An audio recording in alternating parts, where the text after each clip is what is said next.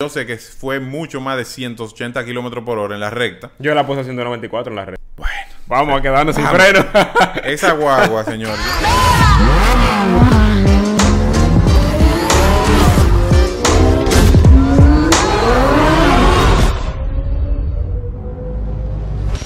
Señores, bienvenido a otra entrega más de El Show de Conductores. Y en esta ocasión le vamos a contar una muy buena experiencia que tuvimos. ¿Verdad que sí, Fernelli? bueno, pues buena hora porque la estamos contando después que pasó.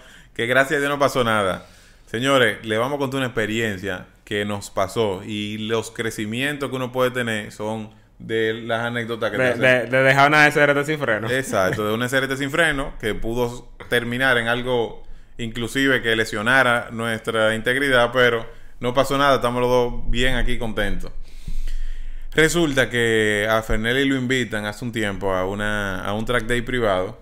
Y Fernelli me dice, bueno, vamos ahí en el track day. Y yo, contra Fernelli, no sé, estaba como tímido, yo no quería ir de lambón. Pero entonces, eh, Fernelli me comenzó, vamos a ir al SRT. Teníamos una SRT usada aquí, me parece que era 2018. O- sí, creo Estaba que sí. nítido ese huevo. Blanca 2018. Y nosotros eh, era en la tarde, fuimos en la tarde. Eh, comenzamos a ver McLaren cuando llegamos ya al autódromo. Porsche, había- había mucho carro duro. mucho carro duro. Y nosotros en una SRT como que nos dio... Dijimos, contrale, No, vamos es que más, más que todo era una jipeta, o sea, Era una jipeta Ponerla y- con los carros era como Sí, que. Entonces esperamos que ellos quemaran su fiebre. Y, y al rato entonces entramos. Eh, Fernelli entró el primero. Cuéntate, Fernelli, tu experiencia. Yo lo que sí No, sé que fue que tú llevaste tu caco de, de motorista. Ajá. Yo llevé un casco que era todo, o sea, era todo uso, no es un casco de que específicamente de pista, de circuito. Pero lo más chulo fue que yo di tres vueltas rápidas, o sea, dimos vueltas desde que, desde que empezamos, le dimos duro, eh, porque entendemos que la SRT es un muy buen vehículo. Y hay algo que nosotros no estábamos tomando en cuenta que se lo vamos a decir al final. Y pues por eso fue que pasó. Y después Miguel le No, y dio. Fernelli estaba dando duro y yo estaba asustado ahí montado de copiloto. Y después Miguel dio dos vueltas y ahí fue que pasó lo que pasó. Miguel también le dio duro. Eh, en total son cinco vueltas para una jipeta. O sea, una jipeta, Sí, él es- una él es jipeta. de alto rendimiento, pero sea lo que sea. No, que acelera bastante y pesa mucho. Sí, y frena también mucho. Pero sea lo que sea, es un vehículo que, que al final las jipetas, por más deportivas que sean, la masa que tiene una jipeta no es la misma masa que tiene un carro Claro. deportivo, un carro, un coupé que, que pesa mucho menos. Entonces, después pasó lo que pasó y ya Miguel que se lo cuente. Señores, el tema es que Fernelli dio tres vueltas bien rápido. Yo inclusive me sorprendí porque yo nunca me había montado con él, ni siquiera lo había visto en el autódromo dando vueltas.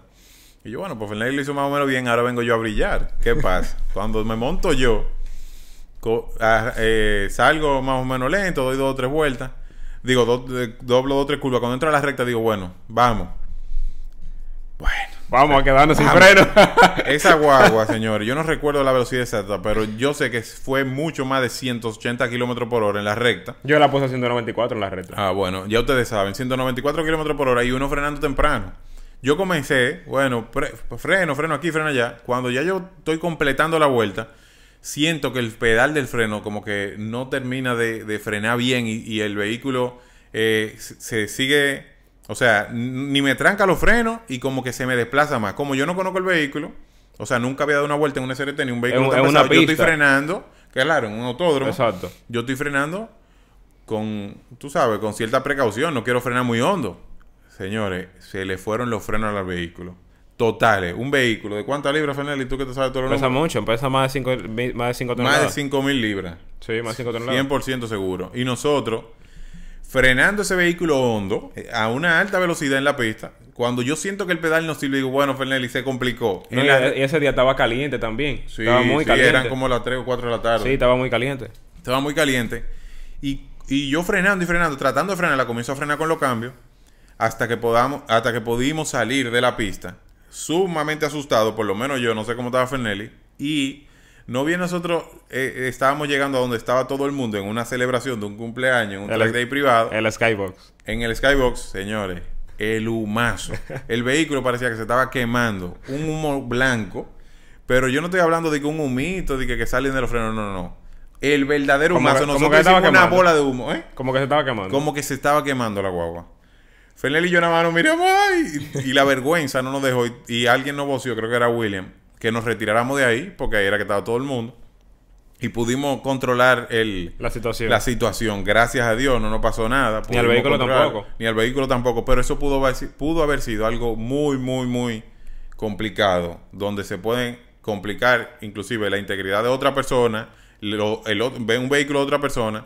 Entonces le exhortamos, o eh, algo que para que aprendan es, siempre, uno entiende siempre que el vehículo que por tener alta prestación o por tener frenos buenos, que en este caso eran unos frenos Brembo, el líquido de freno que le echaron es un líquido de freno adecuado para ir a Sí. un autódromo Sí. o para hacer frenada agresiva. Y no, señores, eso hay que cuidarse. Siempre que uno vaya a un autódromo, que esa fue la segunda vez que me pasó a mí, la segunda ocasión, yo entendiéndolo, que el vehículo tenía un, un líquido bueno, y por eso siempre hay que llevar los vehículos a, a talleres buenos a- o a los concesionarios, de que le echen el líquido de freno adecuado. Ustedes pueden, no se pueden imaginar lo que eso genera. O sea, el pedal se pone como si fuera un chicle. Uno pisa y él como que nunca, nunca frena. Sí. Y el líquido adecuado, o por lo menos de la nomenclatura adecuada, es DOT5 Ajá. o de ahí en adelante. Yo creo que nosotros andábamos con dedos de tres o algo así. Ay, muchacho. Porque realmente el problema realmente no tuvo en los frenos del vehículo. La SRT tiene unos frenos Brembo que son buenísimos. Pero eh, lamentablemente nosotros no teníamos el líquido de freno que debía tener. Exacto. Y- la nomenclatura del líquido de freno es por la temperatura en la que el líquido trabaja. Exactamente. Entonces eso afecta a la viscosidad y al momento del líquido calentarse, la viscosidad cambia, el pedal no tiene el recorrido que debería tener, no tiene la presión que debería tener por el tema de temperatura y al final tú no tienes freno, te, o sea, te quedas sin freno precisamente por eso. No porque los frenos sean malos, sino porque el líquido que tú tienes no es el correcto. Entonces, al final, todo ese tipo de cosas hay que tomarlo en cuenta cuando tú vayas a pista. Es una de las cosas que tienes que tomar en cuenta. Ahí, ta- ahí, ahí también tienes que tomar en cuenta la goma, la y la demás. presión de aire. sí. Exacto, pero nosotros en ese momento entendimos o, o básicamente no, nos, nos hicimos los chivos locos y no revisamos el líquido de freno que tenía, no nos cercioramos de cuál era y entramos con el líquido incorrecto y miren lo que pasó. Gracias a Dios eran manos expertos, o sea, nosotros sabemos manejar la situación y no pasó nada. Pero, pero otra gente que no sabe se puede ver... Es un accidente en- muy feo. Un accidente o, o- 200 kilómetros por hora en una recta. Exacto. Y buscar freno y no hay. o, o Eh, pasar un susto con eso, porque realmente tú, tú estás corriendo a alta velocidad y te puedes quedar sin freno. No, y que también, Fernelli, no tuvimos, o sea, tuvimos la suerte que estábamos, aprovechamos en el momento de que no había nadie en la pista, o sea, no había Ajá. más vehículos y nosotros salimos en ese momento. Sí. A mí me había pasado anteriormente en un vehículo que fui. Y no había público tampoco. que el vehículo, o sea, yo sí salí con vehículos y el vehículo de adelante yo le llegué a topar el bumper. Ay, sea, ay, ay. Ustedes, gracias a Dios que el vehículo que estaba adelante era un vehículo también de circuito, que no era un vehículo de calle. Y me pasó. O sea, yo tuve. En, ya fue mi segunda experiencia donde el líquido de freno te juega un papel eh, muy, muy crucial. di que metiste el pie, sentiste el radiador. Ay, ay, no, mira, tú sientes que el carro acelera. Cuando tú pisas el freno y, y no hace nada, tú sientes que el carro acelera. eh.